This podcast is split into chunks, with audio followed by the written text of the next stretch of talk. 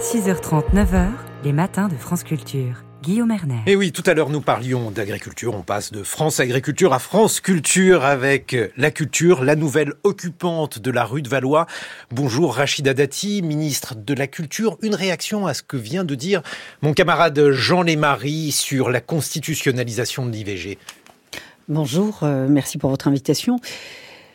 Moi d'abord, je voudrais rendre hommage au président de la République qui avait annoncé le premier, évidemment, la constitutionnalisation de l'IVG, évidemment, d'inscrire ce droit euh, dans la Constitution. Rappelez-vous les réactions. D'ailleurs, euh, vous en parlez, mais de manière assez sibylline. Mais à l'époque, on avait dit que c'était un gadget. D'autres ont dit la Constitution, c'est pas un catalogue de droits. Parce que quand il s'agit des femmes, évidemment, c'est jamais au niveau c'est jamais assez fort. Vous parliez que c'est un signal fort pour les femmes dans le monde. Moi, je dirais c'est un signal fort, c'est un signal politique fort pour les femmes en France. C'est un symbole fort pour les femmes en France. Vous parliez sur l'accès à l'IVG. Je vais vous dire, vous savoir, en France, en 2024, il y a des endroits même s'il y a ou le gynécologue ou la structure hospitalière, vous ne pouvez pas avorter parce que c'est compliqué, parce qu'on vous complique le chemin, parce que parfois on vous fait culpabiliser, on vous fait aussi porter le fardeau de, de cet accès à l'IVG. Je vous le dis, moi, il m'arrive très régulièrement d'accompagner des femmes dans ce chemin euh, douloureux, dans ce chemin pour certaines tragique, soit au dépend de leur santé, soit évidemment au dépend aussi de leur vie sociale. Et donc, je trouve que cette constitutionnalisation, c'est un signal politique fort, c'est un symbole fort pour les femmes dans le monde certes, mais pour euh, moi je considère qu'un droit acquis, quand c'est des femmes, il n'est jamais définitivement acquis. Et donc aujourd'hui, ce signal est important pour dire à la France entière, partout en France, que cet accès doit être simplifié. Il est une évidence pour les femmes qui veulent évidemment y accéder. Et je peux vous dire qu'en France, ça n'est pas encore aussi évident que cela. Ça n'est d'autant pas évident que récemment encore sur euh, une chaîne de télévision, l'IVG a été assimilé à un homicide. C'était sur CNews. Euh, et ce matin, euh, justement, il y a énormément d'articles à ce sujet. Par exemple, à une de la Croix Média, comment garantir le pluralisme? Rachida Dati, vous êtes la ministre de la Culture. Quel regard posez-vous sur le pluralisme des médias en France? Le pluralisme, c'est un pilier de la démocratie. C'est comme, euh, moi je veux, je veux faire le parallèle avec la justice. Sans justice, c'est l'arbitraire. Et l'arbitraire, on sait à quoi ça conduit. Et donc le pluralisme, c'est aussi un pilier de la démocratie. C'est aussi lutter contre les, la mauvaise information, contre le détournement de l'information. Euh, nous parlions avant d'arriver dans ce studio justement sur euh, la culture scientifique. Moi, j'ai, je vais installer un comité de scientifiques pour pouvoir rétablir la culture scientifique. La France est un pays de culture scientifique. Et aujourd'hui, et notamment, mhm. ça a été assez, euh, euh, euh, j'allais dire, important au moment du Covid. Regardez tout ce qui s'est passé, la remise en cause de la science, euh, du progrès. Regardez sur la vaccination, mhm. comme ça a été très mal mené, alors que nous sommes le pays de Pasteur. Et donc, je souhaite un évidemment... comité de scientifiques, c'est-à-dire qu'est-ce que vous allez faire Pour avoir justement pour euh, justement prendre des axes, euh, mener des actions en faveur de la culture scientifique. Le pays de Curie, le pays de Pasteur ne peut pas aujourd'hui être dans dans le déni ou le reniement de cette histoire qui est notre histoire. Et donc de de mener des actions en faveur de de la promotion de la culture scientifique, justement pour éviter soit les fake news euh, ou en tous les cas tout ce qu'on a appelé le complotisme. Enfin, mhm. en tous les cas tout ce qui qui permet de remettre en cause la science. Et c'est pas hasard, ça va très très loin. Moi, je relis ça aussi euh, à l'école où vous avez des enfants aujourd'hui qui contestent des tableaux historiques en disant on ne peut plus regarder une femme nue sur un tableau avec l'absence de recul, l'absence de culture. Et donc tout ça est lié. Et donc j'aimerais bien évidemment aussi sur euh, cette culture scientifique avoir euh, euh, une action très très forte pour justement qu'elle ne soit pas euh, détournée, déformée, galvaudée. Et puis tout ça remet en, cause la démocratie dans notre pays. Mais, comme vous le savez, la culture scientifique, c'est quelque chose qui nous est cher sur France Culture. Il y a plusieurs émissions de vulgarisation scientifique. Justement, le service public audiovisuel, ici même à, Radio France, on lutte beaucoup contre les fake news et cette manière d'avoir euh, des vérités relatives. Donc j'imagine que ce pilier de la démocratie, c'est aussi le service public de l'audiovisuel pour vous, Rachida Dati. Bien sûr que, et je l'ai toujours dit, et je l'ai revendiqué bien avant d'être ministre de la Culture. Moi, je, je dois beaucoup. Vous l'avez jamais dit sur France Culture alors. Je l'ai dit sur France Inter, euh, justement. Euh, euh, vous faites bien de me dire ça parce que c'est évidemment euh, tout le sujet un de la. peu jaloux la- sur France Culture. Non, non, mais euh, c'est tout le sujet de la réforme de l'audiovisuel public dans un dans un contexte, dans un environnement qui est bouleversé par euh, les innovations technologiques, par les plateformes, par aussi. euh, un- vous savez très bien que maintenant euh, les audiences sont euh, sont euh, différentes. En hausse pour a- France Culture. non, non, mais il y a, il y a beaucoup, non, mais il y a beaucoup de bouleversements. Euh, on écoute moins la radio aussi. Euh, on Écoute écoute, plus France on regarde moins la télévision aussi. Moi, je parle aussi sur, euh, notamment sur les jeunes. Il y a évidemment cet impact-là. Et aujourd'hui, vous avez vu dans un contexte de forte concurrence, où, euh, euh, où évidemment, euh, il est important de garder un audiovisuel public puissant. Et pour que euh, il reste puissant, il faut rassembler ses forces. Il faut arrêter de travailler en silo, parce que je vais vous dire, à un moment donné, ça va anéantir, pour ne pas dire affaiblir, l'audiovisuel public. Donc aujourd'hui, il faut rassembler ses forces pour pouvoir préserver cet audiovisuel, public et garder sa puissance, et garder son rôle et cette puissance vis-à-vis des publics, de tous les publics, et en particulier les plus jeunes. Alors, est-ce qu'il y a l'amour, il y a les preuves d'amour aussi, euh, Rachida Dati. Et en matière budgétaire, il y a eu une coupe budgétaire qui touche eh, tous les budgets, y compris le budget du, du ministère de la Culture et euh, le budget de l'audiovisuel public. Est-ce qu'à l'avenir, il peut y avoir une pérennisation de ce budget parce que l'on redoute que eh, cette euh, manière de faire des synergies soit aussi une manière de faire des coupes budgétaires. Ça n'a jamais été l'esprit de la réforme, euh, et vous le savez bien, puisque Mais j'aime à vous l'entendre dire. Non, mais vous le savez bien, et ça, a dé- et ça a été dit et redit. Mais euh, euh, la réforme de l'audiovisuel public, c'est justement pour pouvoir le préserver, pour pouvoir garder sa force et sa puissance, c'est ce que je vous ai dit tout à l'heure. Et, euh, et euh, pour cela, il faut avoir des coopérations euh, renforcées, des synergies, euh, évidemment. Et sur le financement, évidemment qu'il faut un financement sanctuarisé. Ça a été euh, mon combat bien avant d'être ministre de la Culture. Et là, je vais encore plus l'engager aujourd'hui. C'est un, un combat qui va, qui va être porté euh, euh, avec les parlementaires, mais aussi avec les dirigeants. Euh, par exemple, aujourd'hui, cette réforme, tout le monde considère qu'elle est nécessaire. Elle, elle est plus contestée là-dessus. D'ailleurs, vos dirigeantes, les dirigeantes de France Télé ou, ou de Radio France, reconnaissent que cette réforme que nous souhaitons porter, elle est nécessaire. L'opinion publique reconnaît aussi qu'il y a un sujet avec euh, euh, l'audiovisuel public, mais aussi les parlementaires. Donc nous allons mener euh, ce débat et je pense que c'est le moment aujourd'hui de mener cette réforme et évidemment avec le financement euh, euh, qui va avec. Jean-Louis Marie. La question des, des moyens est centrale. Effectivement, je rappelle que la, la redevance audiovisuelle a été supprimée il y a deux ans. Provisoirement, une fraction de la TVA la remplace. Quel instrument imaginez-vous pour financer l'audiovisuel public sur le long terme, encore une fois, puisque c'est essentiel? Ça va être ce type d'instrument qu'il faut soit pérenniser, en tout cas à tout le moins sanctuariser. Euh, En tous les cas, moi, je ne mènerai pas une réforme de l'audiovisuel public si effectivement on n'arrive pas à obtenir un peu cette sanctuarisation de ce financement. Donc c'est tout le sujet de la réforme que nous souhaitons mener euh, aujourd'hui, et que souhaite le président de la République d'ailleurs. Euh, Pour être plus précis, souhaitez-vous une loi de programmation avec un budget sur plusieurs Non, mais années là- non, mais là, Ce qui me permet là aussi Ouais. d'imaginer Non, mais l'avenir. Monsieur Lémarie, attendez, là vous me parlez technique. Je c'est- vous- très important. Bah, je vous ai parlé de l'objectif. Si vous voulez avoir un audiovisuel public fort, puissant, euh, évidemment, il faut que les moyens soient en face. Et pour garder aussi cette indépendance à cet audiovisuel public, il faut que le financement soit aussi euh, pérennisé pour ne pas dire sanctuarisé. Donc euh, l'un ne va pas sans l'autre. On ne peut pas mener, en tous les cas, cette réforme sans avoir cette garantie-là. Ça va être le sujet du débat parlementaire que nous allons euh, initier. Rachida Dati, on a beaucoup parlé de crise de l'agriculture actuellement, crise aussi euh, du milieu rural. L'une de vos actions concerne justement ce milieu rural avec un printemps de la ruralité. En quoi consiste-t-il? Quelles sont les actions que vous avez que vous souhaitez mener dans ce domaine-là C'est effectivement une de mes principales priorités. Je l'ai annoncé dès mon arrivée au ministère de la Culture. Euh, la ruralité, c'est 22 millions d'habitants. Avec euh, et en plus, dans cette ruralité, il, y a, il existe une offre culturelle. Mais euh, souvent, c'est un impensé, pour ne pas dire un angle mort, depuis Paris. Et donc, je souhaite mettre de la lumière, je souhaite aussi apporter mon soutien aux élus ruraux qui se battent pour maintenir cette offre culturelle. Et donc, j'ai lancé une consultation il y a quelques semaines sur ce printemps, pour ce printemps de la ruralité, pour demander euh, des contributions, euh, euh, mais aussi les obstacles, qu'est-ce qu'on devrait faire, qu'est-ce qu'on devrait lever comme obstacle? Et à ce jour, nous sommes à, près de 25 000 contributions simplement en quelques semaines. Et j'invite d'ailleurs, puisque ceux qui répondent à ces contributions sont des acteurs culturels, des élus, des habitants, et j'invite sur votre antenne, puisque évidemment les acteurs culturels euh, écoutent votre antenne, euh, de continuer à contribuer sur la, cette plateforme qui qu'on retrouve, qu'on peut retrouver facilement sur le site du ministère de la Culture. Parce que déjà, on a commencé à regarder ce qui remontait.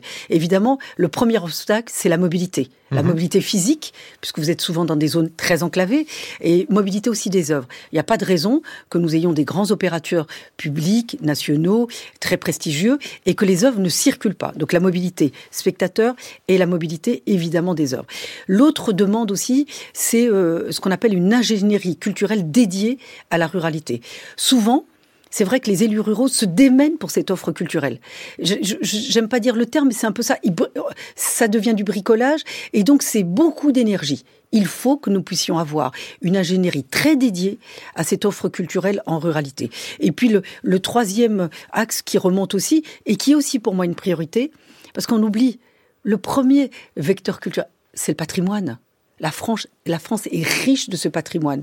Et en ruralité ce patrimoine de proximité extrêmement important. Et ce patrimoine de proximité, je vous dire, il est restauré, sauvegardé, souvent malheureusement mhm. au détour euh, d'un incendie, euh, d'un dégât des eaux, euh, un plafond qui s'écroule. Donc on le sauvegarde quand il est très mal en point, mais on a du mal à le faire vivre ou à le faire connaître. Ça aussi, ça va être une, ma priorité au ministère de la Culture. Comment concilier cela avec les coupes budgétaires qui existent dans tous les domaines, y compris dans celui du patrimoine, avec 100 millions en moins pour ce secteur-là, Rachida Dati euh, vous savez très bien qu'on est en ce moment dans un contexte très compliqué.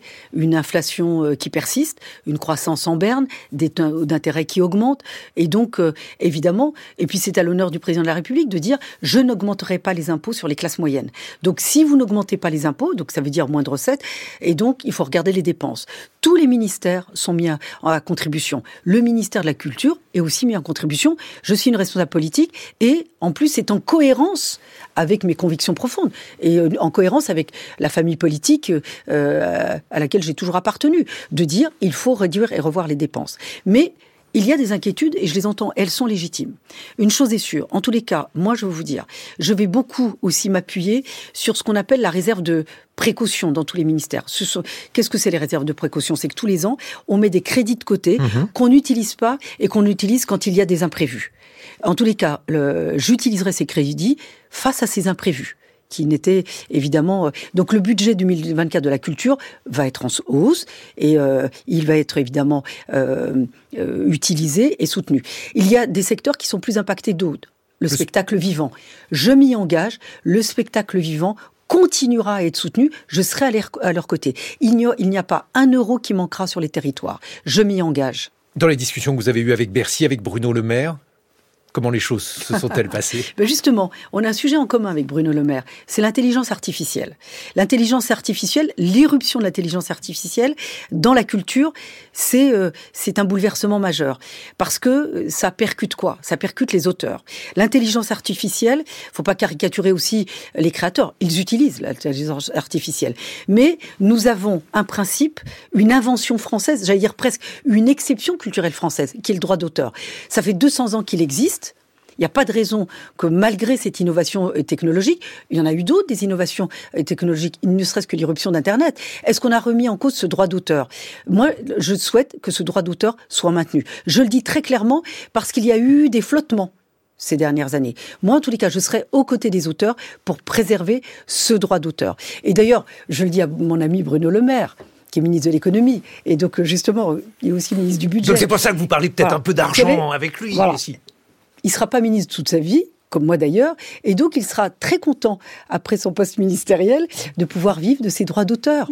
Donc euh, je lui dis, menons ce combat ensemble pour que les droits d'auteur, euh, évidemment, soient préservés dans, évidemment, dans ce combat aussi, dans, dans l'encadrement et la régulation de l'intelligence artificielle. Jean Lémarie. Dans ce débat budgétaire toujours tendu entre Bercy et les différents ministères, c'est une tradition.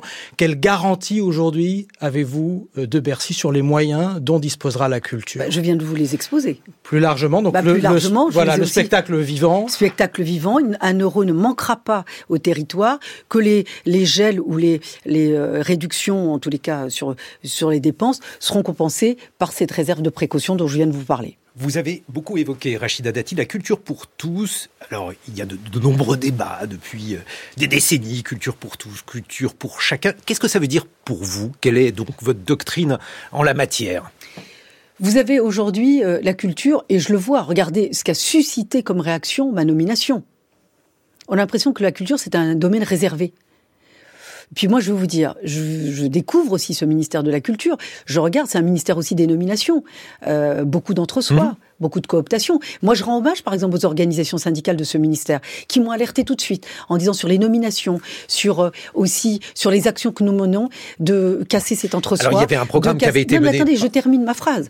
De casser cet entre-soi et cette endogamie. Et en disant, on vous attendons aussi sur les nominations. Moi, je souhaite aussi ouvrir cette culture, y compris dans les nominations, au plus grand nombre et à ceux pour lesquels c'est jamais pour eux. Et donc, la culture pour tous, c'est soit, comme je l'ai dit pour la ruralité, bah, l'obstacle physique bah, on n'a pas les moyens de pouvoir aller à une salle de cinéma, se rendre à un spectacle vivant, se rendre à une médiathèque, à une bibliothèque, à une librairie.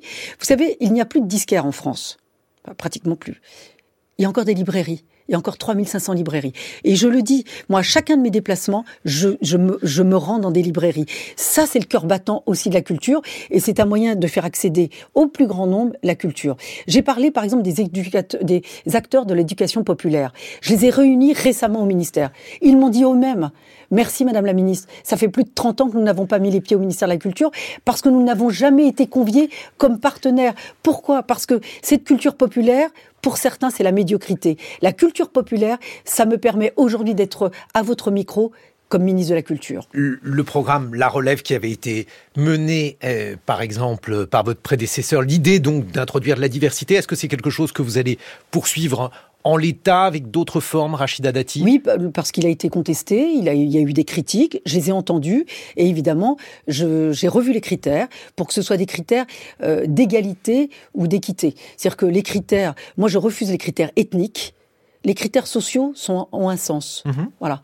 L'égalité des chances, c'est de permettre à ceux qui n'ont pas les moyens d'accéder à la culture, qui n'ont pas les moyens matériels ou parfois psychologique d'accéder à la culture, c'est de gommer évidemment cette inégalité-là, en tous les cas de la réduire. Et donc le programme de la relève, j'ai revu les critères et ce programme va être d'ailleurs va être lancé prochainement. Et moi je voudrais rendre hommage par exemple à une association qui a beaucoup travaillé avec euh, la relève, qui est l'association euh, Les Déterminés et à, à son président Moussa qui effectivement fait un travail formidable dans ce cadre-là. Vous avez fait une apparition sur Twitch dans une émission de rap. Alors là aussi, il y a eu un, un certain nombre de, de commentaires. Euh, moi, j'aimerais les vôtres. Euh, Est-ce que vous écoutez du rap? Est-ce que c'était euh, donc une décision délibérée pour montrer que le rap fait partie de la culture pour vous, Rachida Dati?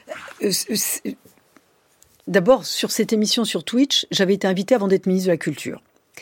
C'est un endroit, euh, Aulnay-sous-Bois, qui est assez improbable, qui est très connu des jeunes, et jeunes, toutes conditions sociales, qui écoutent cette musique, parce qu'on l'oublie. Parce que certains la caricaturent, euh, je vois, y compris à la ville de Paris, on considère que c'est que pour certains, ou une certaine catégorie, que je ne veux pas qualifier ici, parce que ça serait gênant. Non, cette culture du hip-hop, du rap, ça concerne toutes les générations, et aussi toutes les conditions sociales. Cet endroit, c'est un endroit où des célébrités, d'Adjou, Taïk, Maître Gims, Fris Corleone. Na, na, Nakamura, qui était encore récemment. Ce, attendez, attendez, je termine. Oui, d'accord. Oui. Je vous ai entendu, vous inquiétez pas, je vous ai entendu. Bah, de toute façon, j'allais vous le redire. Tous ces artistes qui ont réussi, qui ont réussi par eux-mêmes, qui ont réussi par leur solidarité. Ils ont réussi, mais ils n'oublient pas d'où ils pas d'où ils viennent. Et donc ils vont sur ces plateformes euh, chanter, donner de leur temps. Vous savez, ils se cachent pas dans des loges euh, euh, pendant des heures pour faire une petite prestation et s'en aller. Non, ils, ils retournent de là où ils, d'où ils viennent pour pouvoir donner des prestations et entre eux, et entre deux chansons ou entre, j'allais dire, euh, oui, deux prestations, ils essayent de promouvoir des jeunes qui se lancent dans, dans cette musique. Et encore une fois, j'insiste, toutes les conditions sociales. Et moi, j'avais été invitée parce qu'il y avait deux jeunes filles qui faisaient leur première prestation. Et donc, j'ai souhaité les soutenir. effectivement, et je remercie Taïk et, Dadjou qui étaient là ce soir-là, qui ont soutenu cette jeunesse. Et cette jeunesse qui se bat toute seule. Parce que cette plateforme, elle fonctionne toute seule et comme elle peut. Et moi, d'ailleurs, je les ai invités au ministère parce que je souhaiterais, évidemment, un peu plus les aider. Parce que cette culture-là, c'est une, une vraie culture. C'est de la culture française. Ça n'est pas. Et donc, cette reconnaissance-là, au sein de la culture française, c'est important. C'est important. Le hip-hop et le rap, ça contribue à la culture française. Ça n'est pas une culture qui déteste la France, bien au contraire. Elle l'a fait aussi grandir. Alors, ça dépend quel rappeur, Fritz oui, Corleone, une réaction. Mais, mais comme vous, vous, avez eu d'autres artistes dans d'autres euh, secteurs musicaux, dans d'autres champs musicaux, qui ont eu. Bien sûr, mais là, en l'occurrence, j'évoquais un nom controversé. Je ne le connais pas et il n'y était pas ce soir-là. Voilà il n'était pas ce soir-là. Vous voyez à peu près ce qu'on lui reproche à Fritz Corleone. Il n'était pas, il n'était pas là. Pourquoi, non, vous, mais, pourquoi vous voulez l'associer à moi Non, je ne veux pas l'associer à vous. je veux une réaction de la ministre de la Culture à euh, un problème qui est un problème récurrent, qui a été le cas avec Médine, avec Fritz Corleone, et, et plus avec des rappeurs qu'avec euh, avec certains rappeurs. Vous avez raison. Est-ce qu'il faut condamner le rap, le rap monsieur Non, c'est parce Alors que pourquoi vous ne me parlez pas d'autres artistes qui sont peut-être plus conventionnels, qui sont peut-être de votre classe sociale non, non, et qui sont aussi... commencez pas non, comme non, ça, parce que sont... non, ça, je ne commence sur rien et je ne finis sur rien. Je vous dis simplement que non, non, j'écoute du artistes... rap. J'ai aucun problème avec ce genre musical. Oui. J'ai un problème avec l'antisémitisme eh ben, et, avec raison. le racisme. Moi, je n'ai pas un problème avec l'antisémitisme. C'est un délit, monsieur. J'ai été magistrat et j'étais voilà, garde de ce que je voulais mené... vous entendre je... dire. Parce que vous en doutiez Non, je n'en doutais pas, mais ben voilà. avec Fritz Corleone, c'était le débat qui avait eu oui, lieu. Oui, mais, mais quand vous l'associez, euh, quand vous me dites je ne le connais pas, et je crois qu'il y a une procédure judiciaire, et c'est normal. Oh, c'est comme l'art, vous savez, la liberté de création, elle est absolue. Mais la pédocriminalité, c'est pas un art. Voilà, si vous voyez ce que je veux dire. C'est exactement, nous sommes dans le même registre. Effectivement, ce que vous voulez dire, et justement, comme vous êtes plusieurs fois effectivement exprimé là-dessus, comme il y a aussi d'autres questions sur les œuvres qu'il faut montrer ou ne pas montrer. Vous étiez eh, évidemment la grande fête du, cinéma français. Là aussi, il y a une question qui se pose suite donc à des accusations. Le film, par exemple, de Jacques Doyon a été, eh, disons, euh, sera projeté à une date ultérieure. Rachida Dati, qu'en pensez-vous? Alors moi je vais vous dire, c'est ma position. D'abord, lutter contre les violences sexuelles et sexistes, comme les violences conjugales, moi c'est un combat que je mène. Et souvent, j'ai été très seule. Il y a quelques années, c'est des combats que nous menons, euh, que j'ai mené beaucoup avec Simone Veil. D'ailleurs, je rappelle que sa robe de magistrat, la robe de magistrat de Simone Veil, elle me l'a offerte. J'ai rendu la justice au nom du peuple français dans sa robe. Donc c'est un combat que nous menons depuis très longtemps et qui est un combat pour moi, je dirais un combat de vie. C'est un combat qui m'a amené à la politique. Euh, et donc, euh, il faut euh, ne rien laisser passer. La nouveauté, c'est qu'enfin, nous entendons la parole des femmes. Il faut l'entendre, il faut la reconnaître. Mais ça va plus loin, parce qu'il n'y a pas que des femmes victimes. Il n'y a pas que des femmes, il y a des enfants. Il y a des jeunes hommes. Et donc, c'est d'entendre la parole de ces victimes. Il faut l'entendre. Alors, il ne faut pas la sacraliser, mais il faut l'entendre. Et donc, il ne faut rien laisser passer. C'est pour ça que je disais, la liberté de création, elle doit être absolue. Mais la pédocriminalité, ça n'est pas un art. Les violences sexuelles, ça n'est pas de l'art. Et donc ça, il faut être très clair là-dessus. Ensuite, sur évidemment euh, comment sur le. Qu'est-ce qu'on fait de, du moi, film de Jacques Doyon, par non, exemple Moi, c'est mon avis personnel. Je veux vous dire, un livre, par exemple, c'est une œuvre individuelle. Mhm. Vous pouvez très bien euh, sanctionner un auteur c'est une sanction individuelle. Sur un film, c'est une œuvre collective. Est-ce qu'on doit punir, sanctionner tous les autres talents? Tous les techniciens, les maquilleurs, les secrétaires, les régisseurs, ceux qui investissent aussi dans ce film. Moi, je suis plus gênée euh, par rapport à la sanction collective. Nous sommes un pays, je parlais du droit tout à l'heure, vous savez, je suis pas devenu magistrat par hasard. parce que nous sommes dans un pays de responsabilité individuelle, pas de responsabilité collective. Et donc je suis plus gênée de punir tout un film, de punir euh, tous les artistes sous diverses formes euh, en raison euh, d'un comportement inapproprié ou illégal, pénal, pénalement répressible d'une personne. Voilà, ça c'est mon avis personnel. Merci beaucoup. Rachida Dati, ministre de la Culture, d'avoir été avec nous ce matin, 8h45 sur France Culture.